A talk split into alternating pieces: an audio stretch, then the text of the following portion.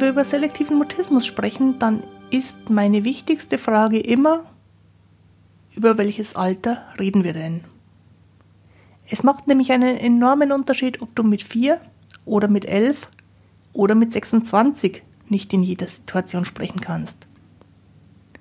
Das sollten wir uns in dieser Folge mal genauer anschauen. Ich bin Christine Winter und ich hatte selektiven Mutismus bis ich Mitte 30 war.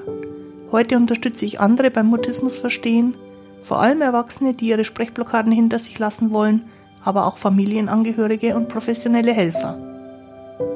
Mutismus bedeutet, dass Kommunikation nicht geht, obwohl du eigentlich schon sprechen kannst. Aber je mehr du es willst, desto weniger geht es. Mutismus ist das medizinische Wort für psychisch bedingte Sprechblockaden. Grüß dich und schön, dass du da bist. In dieser Folge vom Mutismus Podcast ist mir vor allem wichtig, dass es den Mutismus nicht gibt. Es gibt eine ganze Menge verschiedene Lebensphasen mit Mutismus. Und je nach Alter wirkt sich das Nichtsprechen können ganz unterschiedlich aus.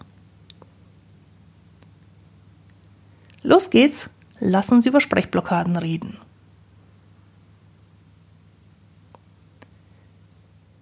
Wenn mich jemand zum Mutismus was fragt, dann ist es immer eine Rückfrage, die ich jedem stelle. Von welchem Alter reden wir? Du weißt bereits, Mutismus, das ist ein psychisch bedingtes Nichtsprechen-Können. Und selektiver Mutismus ist, wenn Sprechen mal geht und mal nicht. Und das beginnt sehr früh in der Kindheit. Wenn du da nochmal nachhören möchtest oder den Podcast Anfang noch nicht gehört hast, die Folgen 1, 2 und 5 legen die Grundlagen, auf die meine Beschreibungen in dieser Folge aufbauen. Und heute schauen wir auf einige wichtige Altersschritte und die Unterschiede im Erleben des Problems Kleiner Disclaimer am Anfang, das muss nicht alles bei jedem exakt so sein.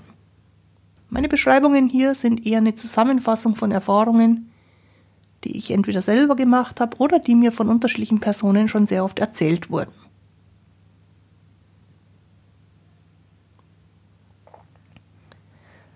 Zum Einstieg schauen wir mal auf die Altersspanne von 0 bis 3 Jahren. Die berechtigte Frage an der Stelle ist, geht da selektiver Mutismus überhaupt schon los? Und meine Antwort darauf ist Jein. Für die allermeisten Kinder gibt es in dieser Altersspanne bis drei Jahre keine oder nur wenige Situationen außerhalb der Kernfamilie Mama, Papa, Kind, Geschwister, und deswegen fällt da nicht Sprechen in fremden Situationen oder mit fremden Personen überhaupt nicht auf. Das Sprechen entwickelt sich auch gerade erst und es entwickelt sich innerhalb der Familie weitgehend normal. Falls doch mal ein Fremder auf das Kind zugeht, das Kind anspricht, wird das kindliche Verhalten als Schüchternheit betrachtet, was in dem Alter ja auch völlig normal ist.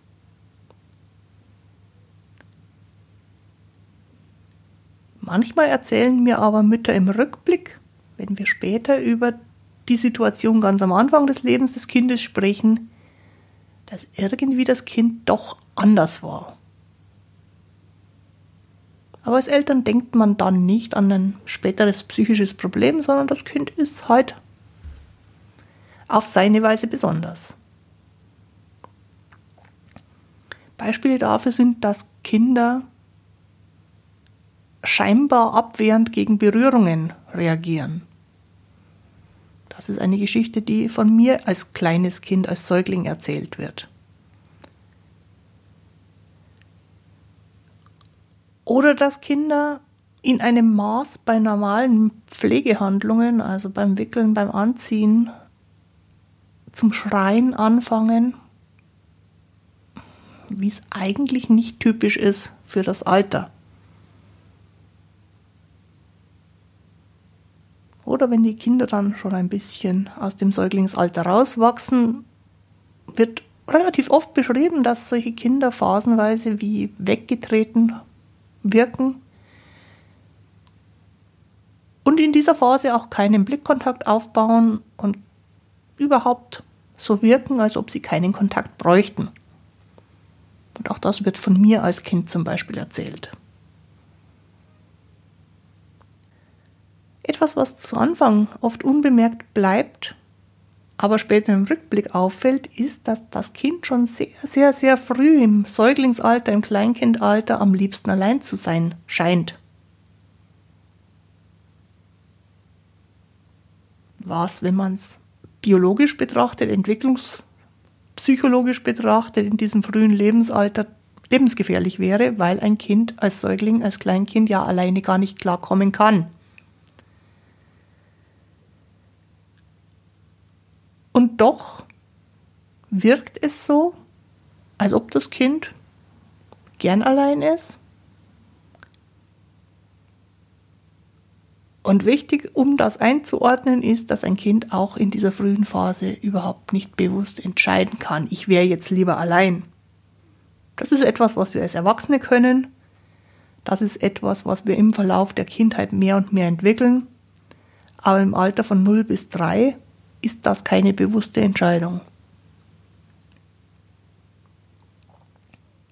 Egal was in dieser frühen Phase bemerkt wird, das alles ist keine Absicht vom Kind. Das Kind verfolgt damit keinen Zweck. Es ist definitiv keine Manipulationsabsicht dahinter. Denn Manipulation kann man so früh gar nicht können. Für Manipulation muss man wissen, dass wenn ich jetzt was mache, der andere später in irgendeiner gewünschten Weise reagieren wird. Dazu braucht man eine sehr klare Gedankenstruktur und vor allem eine sehr gute Zeitwahrnehmung, um zu sagen, jetzt mache ich was, später reagiert jemand darauf. Kleinkinder können das nicht. Und deswegen sind Kleinkinder bei alledem, was sie als Verhalten zeigen, niemals manipulativ. Nicht in diesem frühen Alter. Die Eingangsfrage war ja, geht mit 0 bis 3 Jahren selektiver Mutismus schon los? Man nennt es dann noch nicht selektiven Mutismus, weil der wichtigste Faktor bei der Diagnose von selektivem Mutismus ist, dass jemand in spezifischen Situationen nicht sprechen kann. Das heißt aber nicht, dass später rückblickend nicht schon eine Auffälligkeit da war.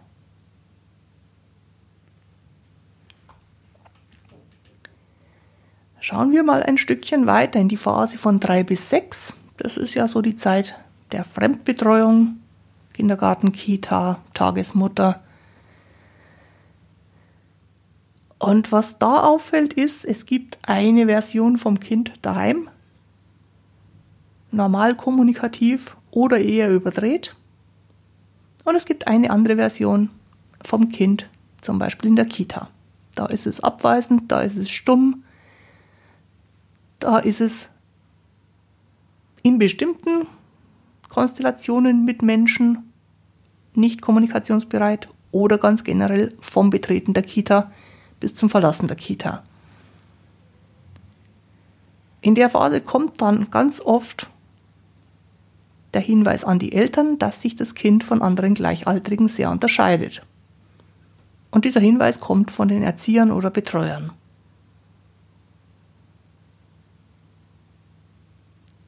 Wie ist in der Phase der Mutismus dann fürs Kind? Kurz gesagt, es ist normal, weil in dem Alter, vor Schuleintritt bis zum sechsten Lebensjahr, hinterfragt ein Kind nicht, wie es selber ist und wie es sich verhält. Es macht einfach das, was es macht.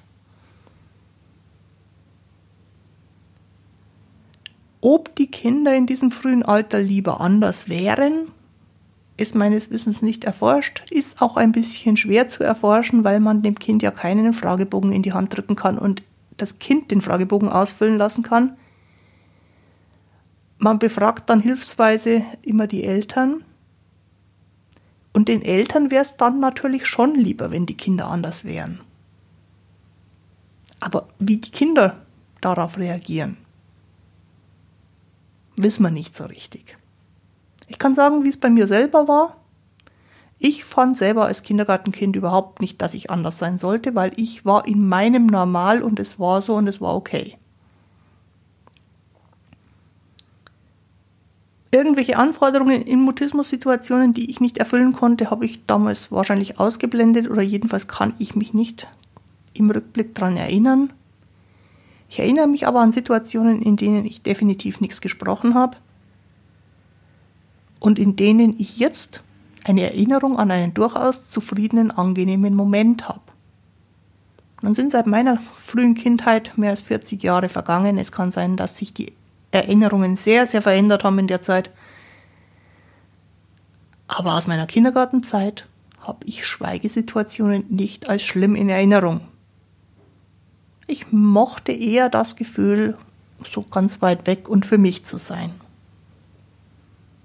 Und auch das ist wieder was, was man als Kind in dem Alter nicht bewusst wählen kann. Es ist einfach so. Für die Eltern ist diese Phase von drei bis sechs ein sehr stressiger Moment, wenn plötzlich von außen gesagt wird, mit dem Kind stimmt was nicht. Da gibt es Elterngespräche im Kindergarten, dann geht die Diagnostik bei verschiedenen Stellen los. Man muss zu Terminen zum Kinderarzt, zum SPZ, zum Therapeuten. Wenn sich dann der Verdacht erhärtet oder bestätigt hat, dann geht es los, eine Therapie zu finden. Da kommen Wartezeiten. Alles das ist sehr, sehr mühsam. Und was bei Eltern relativ oft auch dazu kommt, ist irgendwie das ganz ungreifbare Gefühl, mit dafür verantwortlich zu sein, dass das Kind krank geworden ist.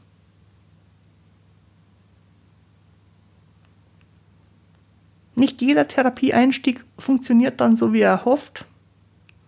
Die Eltern müssen dafür sorgen, dass die ganzen Termine regelmäßig wahrgenommen werden können.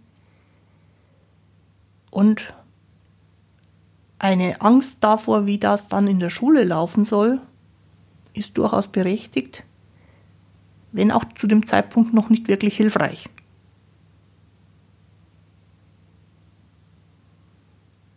Zusammengefasst kann man sagen, der Stress der Eltern in dieser Lebensphase ist ganz erheblich.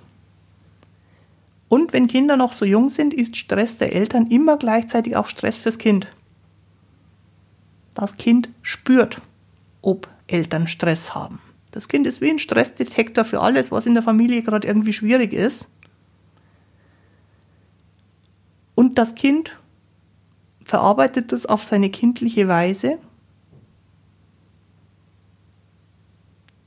Aber dieser Stress, den das Kind mitverarbeiten muss, egal wie viel es über die Stressursache weiß, macht die Situation natürlich nicht leichter. Das mutistische Kind ist vielleicht noch mehr als andere Kinder darauf geeicht, Probleme wahrzunehmen, Probleme in sich reinzuziehen. Und deswegen reagieren mutistische Kinder in familiären Stressphasen, auch wenn sie selber gar nicht so unmittelbar betroffen sind, häufig mit noch mehr Rückzug bis hin zu Verstummen oder kompletten Rückzug innerhalb der Familie manchmal aber auch mit Aggression innerhalb der Familie und der mutistischen Erstarrung außerhalb der Familie. Also dann haben wir wieder das doppelte Kind in der Familie aggressiv, in der Familie streitlustig, außerhalb der Familie erstarrt. Wichtig in der Phase ist also, dass ihr nicht nur dem Kind den Stress nicht mitteilt als Eltern, sondern auch für euch selber einen guten Umgang mit Stress findet, dass der Stress in der Familie insgesamt weniger wird. Denn dann kommt ja eine nächste Phase.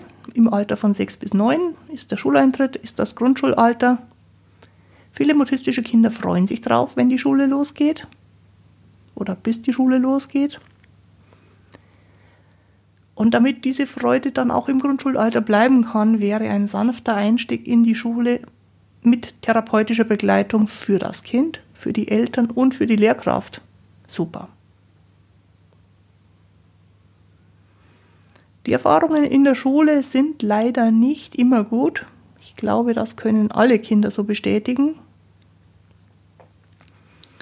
Was bei den mutistischen Kindern dazu kommt, ist, dass Lernen für viele nicht gut oder gar nicht funktioniert, sobald sie in einer mutistischen Blockade sind.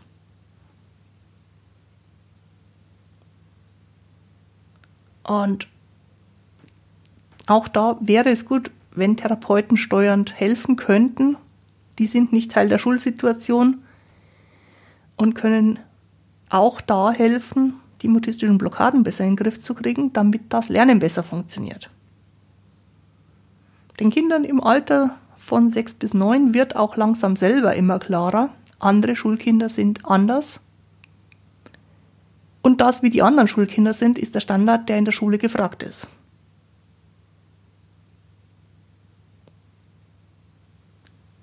Es passiert immer wieder, dass Eltern bewusst oder halbbewusst oder ganz unbewusst davon ausgehen, dass Mutismus ab dem Grundschulalter das Problem der Lehrkraft wird. Da sei ganz deutlich gesagt, Lehrkräfte dürfen nicht heilend tätig sein. Die Lehrkraft darf nicht dafür sorgen, dass der Mutismus weggeht.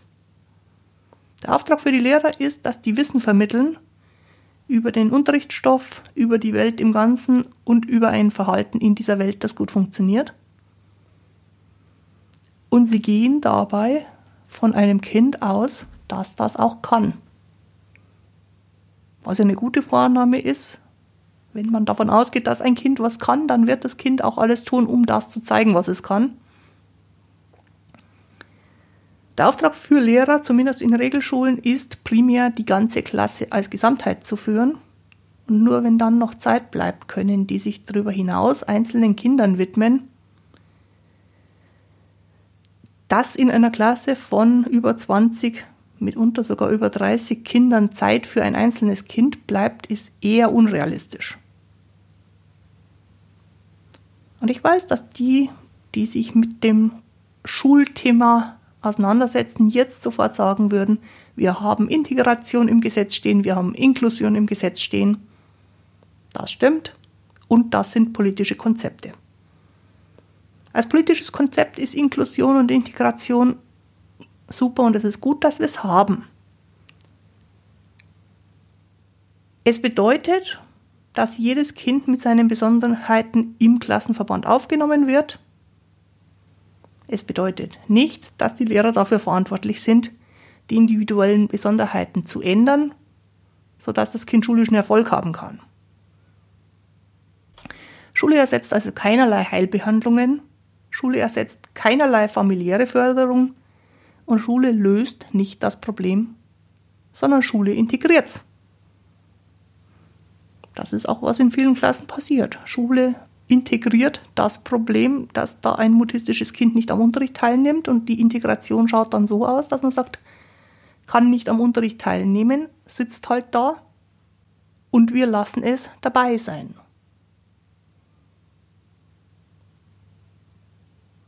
Ein Lehrer muss allenfalls das über psychische Krankheiten wissen, was er braucht, um die Klasse in geeigneter Weise unterrichten zu können. Und es gibt eine Menge Lehrer, die sich weit darüber hinaus engagieren, was ich sehr bewundernswert finde. In dieser Schulphase kommt auf das Kind auch sehr, sehr verstärkt dann etwas zu, was bis dahin noch nicht so die Rolle gespielt hat, nämlich Erwartungsdruck. Und wir wissen, Erwartungsdruck ist ein sicherer Weg in eine mutistische Blockade. Wann immer man mit der Erwartung auf ein mutistisches Kind zugeht, dass jetzt etwas ganz Bestimmtes passieren muss, hat das Kind fast keine Chance mehr, frei zu reagieren. Erwartungsdruck ist Teil von Schulalltag. In der Schule ist es ganz normal, dass dem Kind was erklärt wird und dann die Erwartung ist, dass es das jetzt umsetzt. Oder dass man das Kind aufruft und das Kind Antwort gibt. Oder, oder, oder. Auch bei den Eltern von Kindern im Grundschulalter ist eine Erwartungshaltung ganz normal. Und auch die Erwartungshaltung der Eltern spitzt die Situation zu. Die Gleichaltrigen fangen da jetzt erstmals auch an, etwas zu erwarten. dahin, bis zur ersten Klasse, wollen Gleichaltrige nichts Bestimmtes. Spielen oder beieinander sein. Aber die erwarten nicht, dass jetzt eine bestimmte Reaktion auf ein bestimmtes Verhalten kommt. Das fängt jetzt mehr und mehr an. Ja, und auch im restlichen Alltag, in den Arztpraxen, Geschäften, Restaurants, überall da, wo das Kind ist, wird jetzt erwartet, dass das Kind selber reagiert. Das macht in Summe extrem großen Druck. Wie ist die Grundschulzeit fürs Kind? Ja, es spitzt sich alles zu, es wird alles komplizierter und es wird dem Kind auch bewusster, dass es kompliziert ist. Es gibt erste sehr klare Misserfolgserlebnisse, es gibt erste Freundschaften, die sich mit der Zeit auflösen oder auch durch eine Ansage von der bisherigen Freundin, dem bisherigen Freund zerbrechen. Die mutistischen Blockaden werden wahrscheinlich in der Phase länger, weil die Situationen länger sind und oder weil der Stress größer wird. Und Schule insgesamt funktioniert nicht gut. Daher ist die ursprüngliche Freude am Lernen mit der Zeit sehr, sehr gedämpft. Wenn das Kind dann so zwischen 9 und 12 Jahren ist, ist es in einer Art Übergangsphase. Es wird nun allen Beteiligten sehr bewusst, dass hier was nicht so ist, wie es sein sollte. Das Kind vergleicht sich selber auch sehr mit anderen, reflektiert auch schon selber, ob es den Erwartungen gerecht wird, gerecht werden kann. Parallel dazu wird in der Schule die Schullaufbahn festgelegt. Und die Lehrer nehmen spätestens jetzt das vehemente Schweigen sehr persönlich weil man erwarten kann, dass Kinder in dem Alter mit einem Lehrer sprechen. Und Lehrer, die etwas persönlich nehmen, können gar nicht anders, als entsprechend zu reagieren. Beim Kind verfestigt sich mehr und mehr und noch mehr die Überzeugung, es geht ja eh nicht. Denn in der Phase bis dahin wurden ganz, ganz viele Erfahrungen gesammelt, in denen das Kind sich nicht verhalten konnte, wie es sich verhalten wollte oder wie es sich verhalten sollte.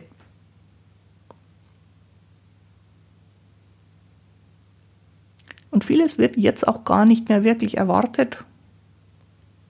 Und wenn es dann doch mal passiert, wird es mit eher ungeschickten Kommentaren beantwortet. Und alles das bestätigt, was das Kind jetzt sehr bewusst wahrnimmt. Ich bin anders als die anderen und das, was die anderen tun und was von mir auch erwartet wird, geht nicht. Das führt dann inzwischen sehr, sehr häufig nach meiner Beobachtung dazu, dass man sagt, das Kind braucht in der Schule einen Nachteilsausgleich, weil es ja jetzt wirklich einen sehr auf der Hand liegenden Nachteil hat. Es kann nicht sprechen der Nachteilsausgleich wird meistens nicht therapeutisch begleitet, was extrem schade ist. Wenn der Therapeut mit der Schule gemeinsam den Nachteilsausgleich bestimmt, also was gerade therapeutisch sinnvoll ist, bestimmt, und die Rückmeldung auch von der Schule kriegt, ob das zu einer Besserung beiträgt oder nicht, dann kann man das als sehr gutes therapeutisches Instrument verwenden. Ganz häufig gibt es aber entweder keinen Therapeuten, der es begleitet, oder der Therapeut stellt nur einmaligen Attest aus und danach wird vom Kind mündlich nichts mehr erwartet. Auf die Weise wird das Nicht-Sprechen können in der Schule verharmlost. Und das Problem wird so weit aufgeschoben, bis die Schule vorbei ist und währenddessen vergehen sehr, sehr wertvolle Jahre vor dem Berufseinstieg, ohne dass das Problem gelöst wird.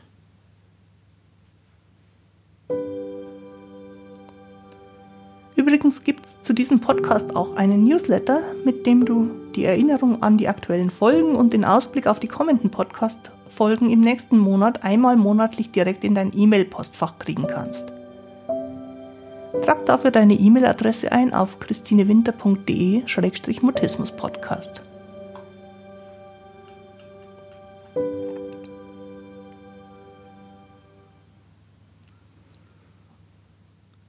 Kinder mit selektivem Mutismus oder Jugendliche dann schon mit selektivem Mutismus zwischen 12 und 20 haben den Fokus auf Schulabschluss und Berufseinstieg.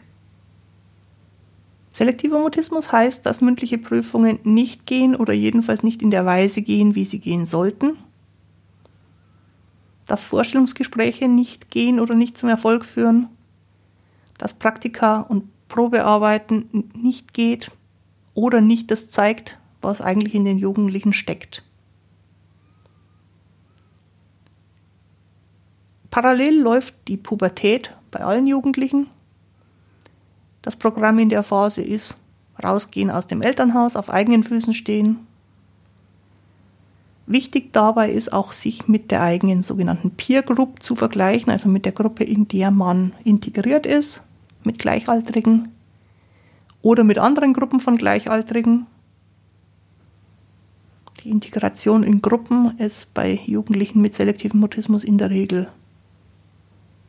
problematisch. Leistung ist in der Phase eine Möglichkeit, um sich selber als Identität zu finden. Das kann sein Leistung in der Schule oder im Sport oder bei künstlerischen Dingen in der Musik. Es geht immer darum, sich selber zu zeigen. Und klar ist, auch da haben Leute mit selektivem Mutismus große Nachteile. Und letztlich geht es darum, die eigenen Themen, die eigenen Dinge zunehmend allein zu regeln.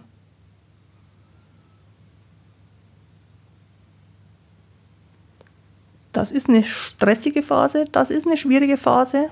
Und in dieser Phase zeigen sich weitere psychische Probleme. Da gibt es eine große Bandbreite. Etwas, was fast immer eine Rolle spielt, sind soziale Ängste, die soziale Phobie. Darüber haben wir in Folge 9 schon gesprochen. Auch häufig sind Zwangsstörungen aller Art, einschließlich selbstverletzendem Verhalten. Im späteren Alter als Jugendliche kommen Depressionen auf und oder Panikattacken und es kann noch einiges andere mehr dazu kommen. Was auch auftreten kann, ist die Frage, zum ersten Mal jetzt bewusst gestellt von Jugendlichen, wie soll mein Leben eigentlich verlaufen? Und damit einhergehend die Frage nach Selbstmord. Für viele ist das nur eine vage Idee, die irgendwann mal kommt. Wie wäre es, wenn ich mein Leben beende? Für manche wird es auch ein konkreter Plan. Und wenn es ein konkreter Plan wird,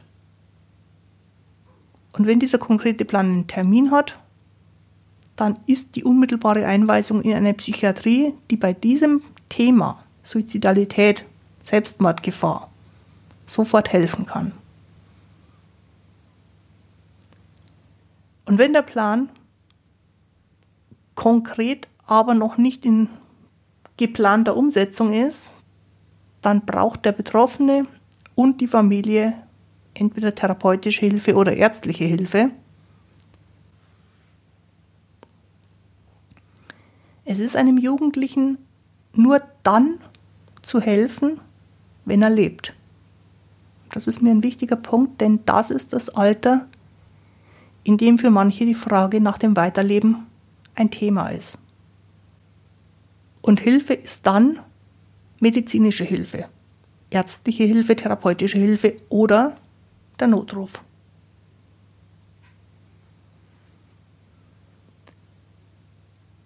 Für die Phase zwischen 20 und 30 gibt es grundlegend zwei Szenarien.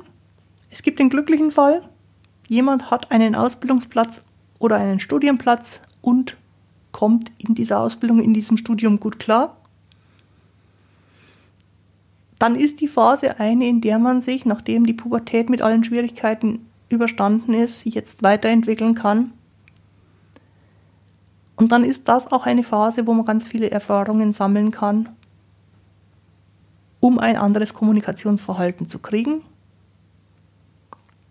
Der unglückliche Fall ist, dass man keinen Ausbildungsplatz findet, keinen Studienplatz findet und einen die Arbeitsagentur in eine Einrichtung vermittelt.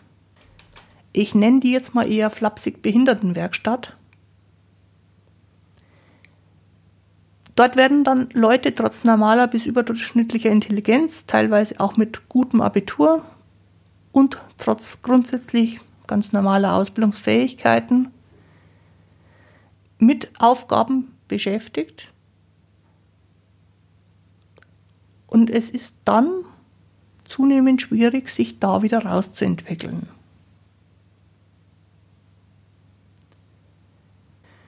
Auch Therapie ist in dem Alter dann deutlich schwieriger zu bekommen als vorher in der Kindheit und in der Jugend, denn Erwachsenentherapeuten sind generell nicht auf Mutismus spezialisiert und es sind dann auch Erwartungen an Erwachsene gerichtet, die bei Kindern so noch nicht vorkommen. Zum Beispiel, dass die erwachsenen Patienten ihre Termine selber am Telefon vereinbaren müssen, damit sich der Therapeut einen Eindruck am Telefon vom Problem verschaffen kann. Wenn man zum Arzt geht mit seinen Themen, nehmen sich die nur wenige Minuten Zeit pro Patient. Mehr Zeit haben die auch nicht. Und es gelingt dann nur schwer überhaupt zu verdeutlichen, was das Problem ist. Wenn das Problem nicht so ganz klar ist, werden im Zweifel Medikamente verordnet, die aber nicht gegen die mutistischen Blockaden helfen, sondern im allerbesten Fall nur für die psychischen Begleiterscheinungen.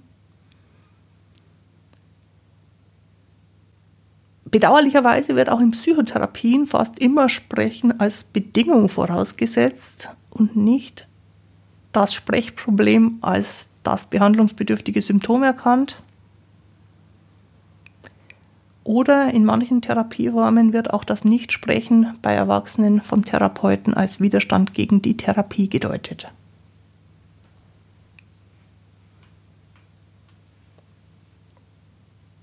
Und deswegen ist mein häufig geäußerter Wunsch, niemand sollte mit selektivem Mutismus erwachsen werden. Die Probleme als Erwachsene, gerade was die Behandlung betrifft, sind um ein Vielfaches größer als die Probleme bei Kindern und Jugendlichen. Und auch da ist es ja schon nicht unbedingt ganz einfach. Wenn Erwachsene dann noch länger mutistische Blockaden erfahren, so mit 30 plus, dann hat sich mit den Jahren das Nicht-Sprechen-Können zum ganz normalen Teil des Alltags entwickelt. Und dann wird die Idee, dass man jetzt in dem Alter nochmal ganz anders in Kommunikationssituationen reagieren könnte, nicht unbedingt so was, was man sich wünscht, sondern es erzeugt eher so eine diffuse Angst davor, diese große Veränderung zu machen. So richtig gibt es dafür auch keine Notwendigkeit mehr, weil man sich ja irgendwie mit den begrenzten Möglichkeiten in Anführungszeichen eingelebt hat. Es geht ja irgendwie. Und die Idee, dann zu einer Psychotherapie zu gehen, scheitert an relativ banalen Fragen wie, wie sollte ich denn da hinkommen? Öffentliche Verkehrsmittel gehen nicht, Führerschein habe ich nicht, jemanden um Hilfe bitten kann ich nicht. Oder irgendwie bin ich, glaube ich, gar nicht mehr so richtig krankenversichert, seit die letzten Hilfen vom Arbeitsamt ausgelaufen sind. Oder nie im Leben könnte ich meinen Arzt, meinen Hausarzt, um einen Überweisungsschein zu einem Psychotherapeuten bitten. Oder was würden denn meine Familienmitglieder denken, wenn... Und die Familienmitglieder sind in dieser Phase immer noch extrem wichtig. Für viele ist bei den Eltern wohnen bleiben die einzige Option, weil ein eigenständiges Leben nicht klappt.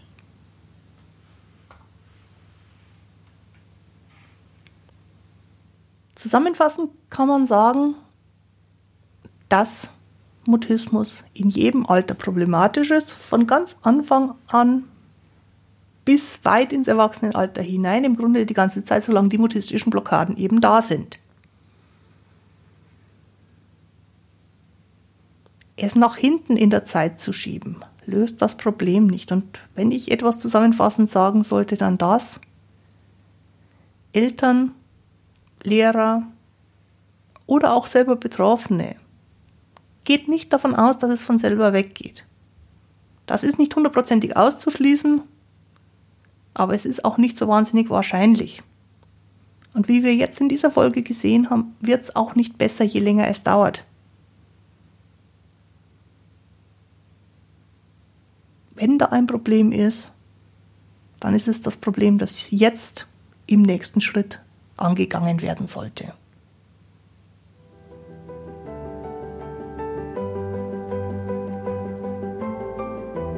Die heutige Folge findest du wieder auf der Internetseite christinewinter.de-mutismus-podcast.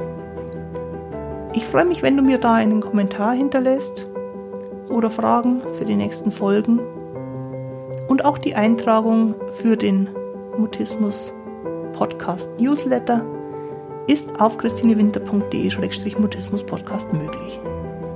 Jetzt wünsche ich dir eine gute Zeit. Bis zum Wiederhören. Tu dir gut. Deine Christine Winter.